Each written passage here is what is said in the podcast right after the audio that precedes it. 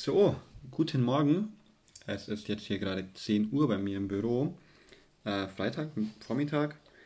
Ich wollte eigentlich die nächste Folge für diesen Podcast erst vielleicht Sonntag oder so aufnehmen. Hab jetzt gerade aber kurz Zeit, 20 Minuten oder so, um, äh, weil ich warte auf eine Bestellung, Ware. Ich kann jetzt gerade keine Bestellungen verpacken, weil ich alles, was geht, rausgeschickt habe und jetzt halt auf neue Ware warte um die weiteren Bestellungen zu bearbeiten.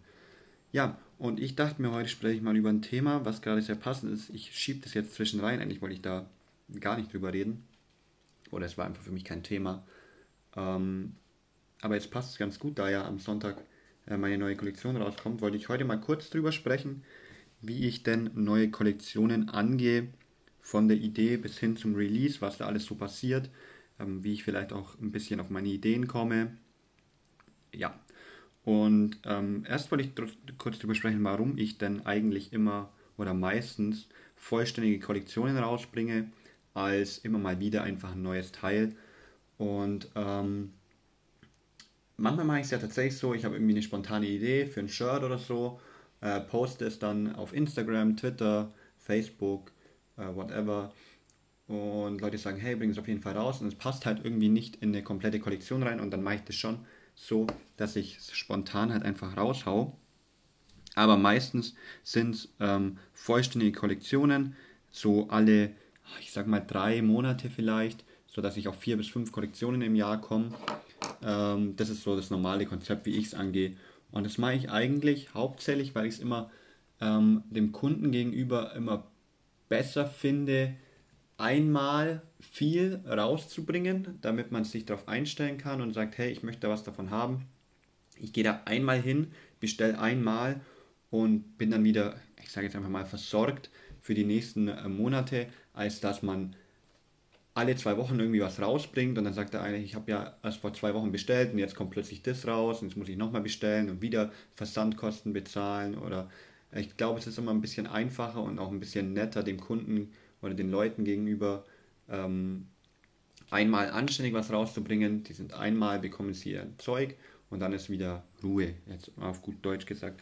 Ähm, und ich finde halt auch, mit einer Kollektion geht man immer so ein bisschen ein Konzept dran. Das mache ich ja auch. Also ich habe jetzt zum Beispiel wieder eine Always Love Kollektion. Das heißt, es ist alles irgendwie so ein bisschen aus, aus einem Guss. Es passt irgendwie alles zusammen. Ähm, verschiedene Motive, äh, die alle irgendwie eine Message haben.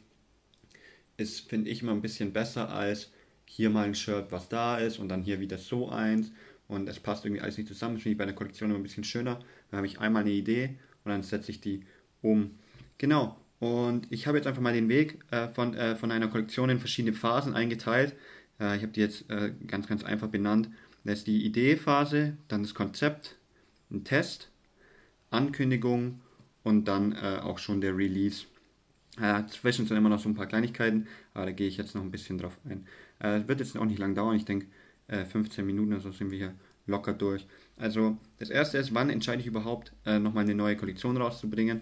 Ähm, gibt zwei äh, Gründe für mich, eine neue Kollektion rauszubringen. Der Grund 1 ist ganz einfach, es gab schon lange nichts mehr Neues.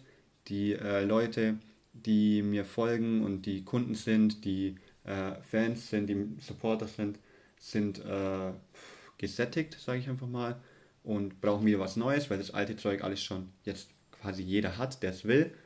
Äh, außer es kommen jetzt neue Leute dazu. Und dann muss man einfach was Neues rausbringen, einfach um die Leute wieder, äh, den Leuten wieder irgendwas Neues zu geben. Ist ja bei einem Musiker genauso, bei einem YouTuber. Ich meine, du kannst auch nicht ein Video raushauen alle zwei Monate, sondern du musst schon immer wieder Content bringen und so ist es ja da genauso. Ähm, und halt einfach, zweiter Grund ist, ich habe eine Idee und ich möchte sie umsetzen. Äh, und ja, das ist der ganz einfache Grund. Ich will was rausbringen, weil ich äh, es umsetzen möchte. So, und wie sieht die Idee dann bei mir aus? Also es ist meistens so, dass, also ich sage das wirklich seit Jahren, der Nummer 1, äh, die Nummer 1 äh, Quelle für mich für neue Shirts ist tatsächlich einfach Musik hören. Das ist mit dem Hund spazieren gehen abends, ähm, Musik hören, irgendwie eine, eine coole Songzeile irgendwie und dann denke ich mir, hey, das könnte man doch irgendwie umsetzen. Und hast die Zeile irgendwie im Kopf. Ja, und dann überlege ich mir dazu irgendwelche Symbole und irgendwelche Grafiken. Und dann habe ich eigentlich in den 20 Minuten, wo ich mit Monty draußen bin, meistens schon ein oder zwei Designs schon im Kopf und das passiert vielleicht alle zwei Monate mal und deswegen passt es auch ganz gut äh, mit den äh, Release-Terminen. Und dann gehe ich meistens heim äh, danach, setze mich an PC und ähm, mache die ersten Konzepte. Das ist dann äh, Phase 2, dass ich mich hinsetze an Photoshop und ich habe halt meine Mockups, ein Hoodie oder ein Shirt und probiere da einfach mal drauf aus, äh, versuche äh, verschiedene ähm, Schriftarten aus, zeichne dann schon mal äh, die ersten Motive oder lade mir irgendwelche Bilder runter, die ähnlich sind, einfach mal ein bisschen auszuprobieren, ähm, wie das dann hinhauen könnte. Und mache halt so meine ersten Konzepte, erstelle mir dann einen Ordner auf meinem Drive ähm, und mache dann meistens von jedem Design so meine drei, vier Varianten und gehe dann eigentlich meistens schon hin und, und schickt das dann irgendwie schon äh, Kumpels oder äh, Freundinnen. Ich sage, hey, was hältst du davon? Da kommt meistens irgendwie Feedback wie, möchtest du das nicht in die Mitte machen oder da fehlt irgendwie noch ein Text oder das würde ich anders schreiben, irgendwie so. Ähm, das alles jetzt noch in der Konzeptphase und dann gehe ich eigentlich über in die Testphase und das heißt, ich äh, drucke das, wenn ich, wenn ich, wenn ich denke, ich bin zufrieden mit dem Motiv, äh, dann drucke ich mir das einmal. Ich habe ja hier zum Glück die Möglichkeit, dass ich alles immer recht schnell selber drucken kann. Das kann alles theoretisch an einem Abend passieren, dass ich dann abends um 11 zu Hause sitze, die Idee für einen Hoodie habe und den mir dann sofort drucke. Ich teste es aus, kann ich das mit meinen Möglichkeiten, wie ich Sachen bedrucke, überhaupt umsetzen. Ähm, mache mir dann selbst meistens ein Hoodie oder ein Shirt. Und oft gehe ich dann sogar hin und poste das dann ähm, auf Instagram oder Twitter und frage euch, was ihr davon haltet. So, hey, ähm, findet ihr Woody links oder rechts besser? Gefällt euch das Motiv besser? Das hatte ich, glaube ich, bei der Kollektion. Genau, ich habe vor, vor einem Monat einen Hoodie rausgebracht ähm, mit so einem Anime-Kopf-Gesicht drauf, wo unten dran steht, Why can't you just be here? Ähm, und da habe ich zwei verschiedene Varianten gehabt. Einmal mit weißem Rahmen und einmal komplett weiß. Und dann bin ich auch auf Twitter und auf Instagram gegangen und habe gesagt, hey Leute, das oder das, ihr habt euch entschieden und ich habe dann ähm, quasi das online gebracht, was ihr besser fandet. Äh, und das ist quasi meine Testphase. Ich probiere ein bisschen rum, druck das schon mal, zeige es euch, hole mir Feedback ein und ähm, so mache ich das dann quasi bei 5, 6 Teilen. Ich gehe mal hin und sage so eine Kollektion. Ähm, vielleicht immer so drei, vier Hoodies, zwei Shirts jetzt noch im Winter dazu und dann immer noch so ein paar Special-Teile, wie zum Beispiel jetzt Rucksäcke, Mützen, eine Jacke vielleicht, sodass ich am Ende auf rund 8, 9 Teile komme. Ich habe jetzt gerade gar nicht im Kopf, wie viele Teile die Kollektion ist, die am Sonntag rauskommt. Ich glaube, das sind drei Hoodies, zwei Shirts, zwei Rucksäcke, zwei Mützen, Windbreaker und zwei Jogginghosen. Wobei, ja, gut, das sind halt immer, sind zwar schon zwei Mützen, halt aber ja, zwei verschiedene Motive. Äh, also da komme ich wahrscheinlich auf 10, 11 Sachen.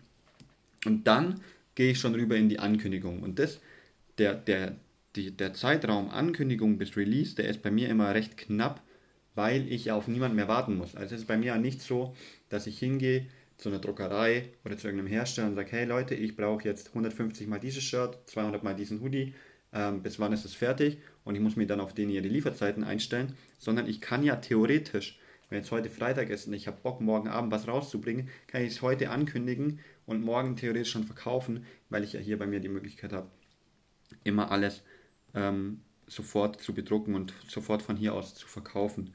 Deswegen ist bei mir, äh, das geht meistens los, wenn ich jetzt einfach mal, die, die ganzen Phasen passieren alle innerhalb einem Monat normalerweise.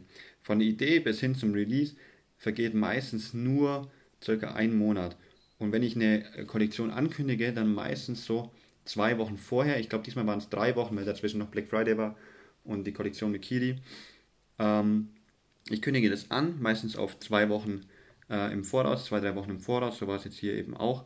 Ähm, 15. Dezember. Ich habe es, glaube ich, so Richtung Black Friday angekündigt, dass da die neue Kollektion kommt. Und ab da geht dann die Phase los, äh, so eine Zwischenphase zwischen Ankündigung und Release, wo halt einfach die ganze Promo passiert. Das heißt, ich erstelle meine Grafiken, ich mache meine ganzen Mockups fertig, ich bedrucke die Sachen, mache Fotos, poste die natürlich auf Instagram, Twitter etc. Ähm, ja.